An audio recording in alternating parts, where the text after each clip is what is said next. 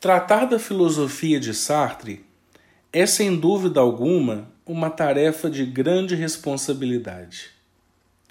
Isso acontece porque o filósofo, em sua produção como um todo, ocupou praticamente a totalidade do espaço que estava disponível em sua época. Com isso, eu quero dizer que nós podemos constatar obras que seguem desde a filosofia em seu sentido bruto, em seu sentido estrito, como, por exemplo, as reflexões apresentadas em O Ser e o Nada e na Crítica da Razão Dialética, até mesmo a obras que apresentam um teor dramatúrgico, como as peças de teatro, e outras também de teor literário. É nesse sentido que nossa pesquisa aqui se insere. O tema deste podcast é Liberdade e Literatura, a consolidação do pensamento sartriano através da filosofia e do romance. Este trabalho consiste em investigar a gênese da liberdade em meio à ontologia de Sartre. Neste contexto, ao mesmo tempo, é possível observar uma profunda análise relacionada àquilo que o filósofo entende por fenômeno e seu modo de aparecer, sua ligação com o conceito de nada e como a partir disso a liberdade desponta.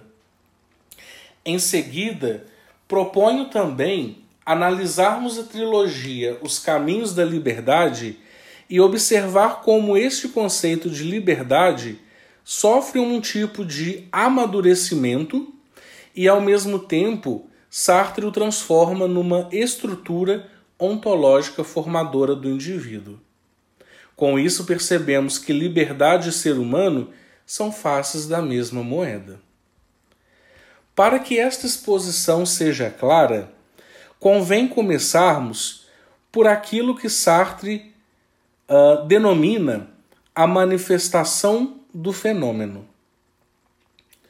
Em um diálogo claro com a tradição clássica e, sobretudo, com a, o pensamento radicalizado na filosofia moderna, Sartre nos mostra que o fenômeno, aquilo que aparece, aparece de forma unívoca.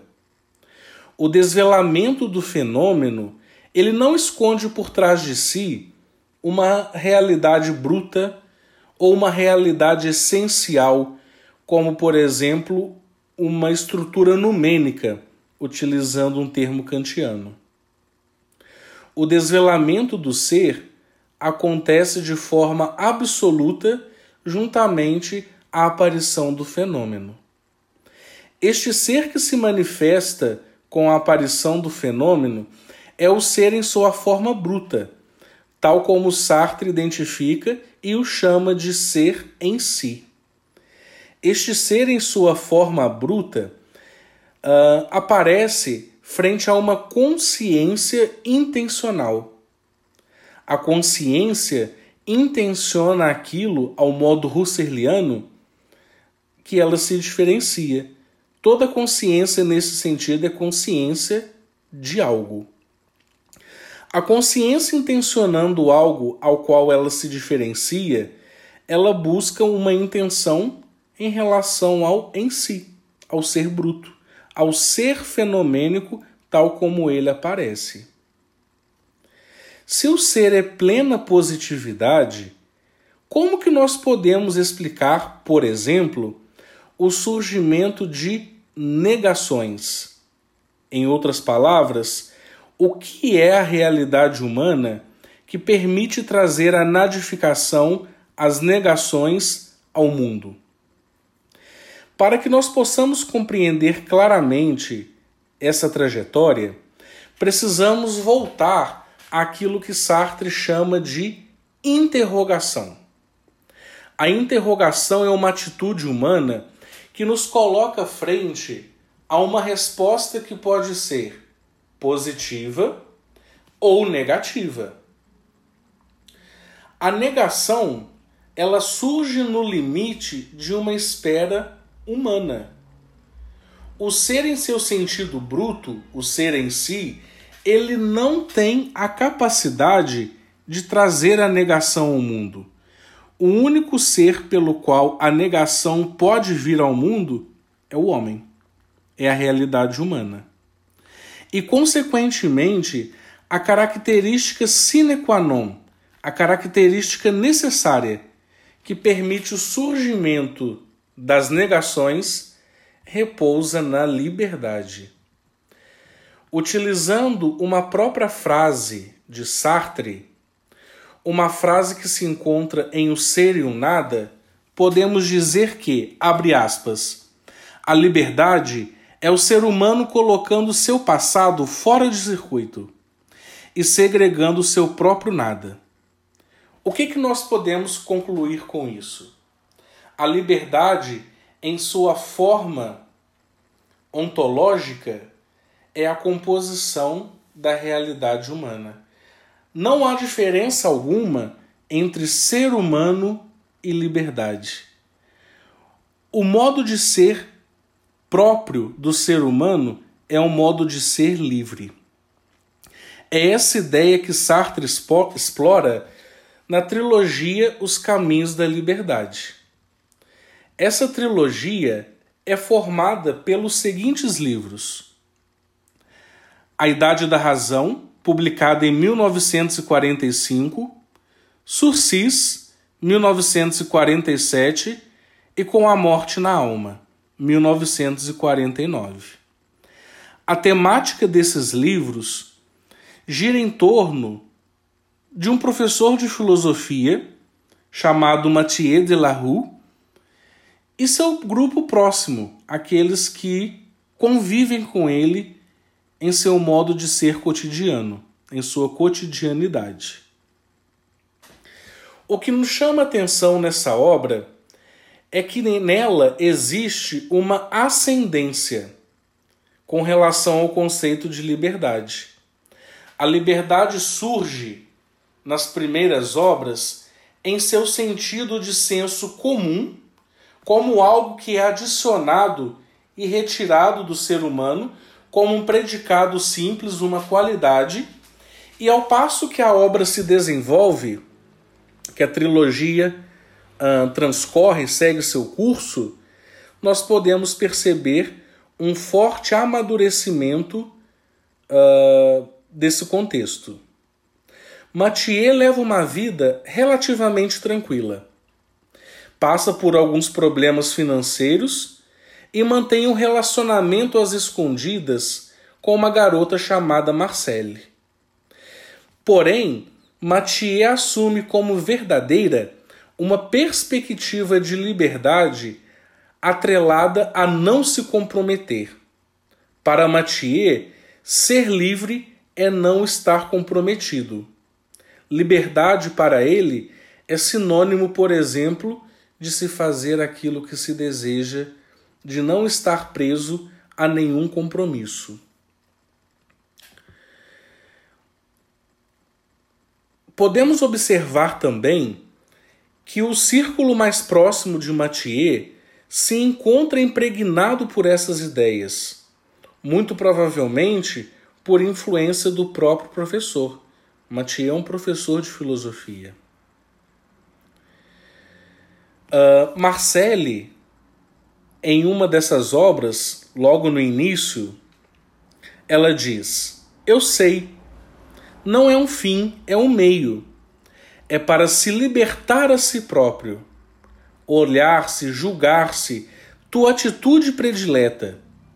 Quando você olha, Imagina que não é o que está olhando, que você não é nada. No fundo, é seu ideal, Mathieu, não ser nada. Sim, ser livre, totalmente livre, é seu vício.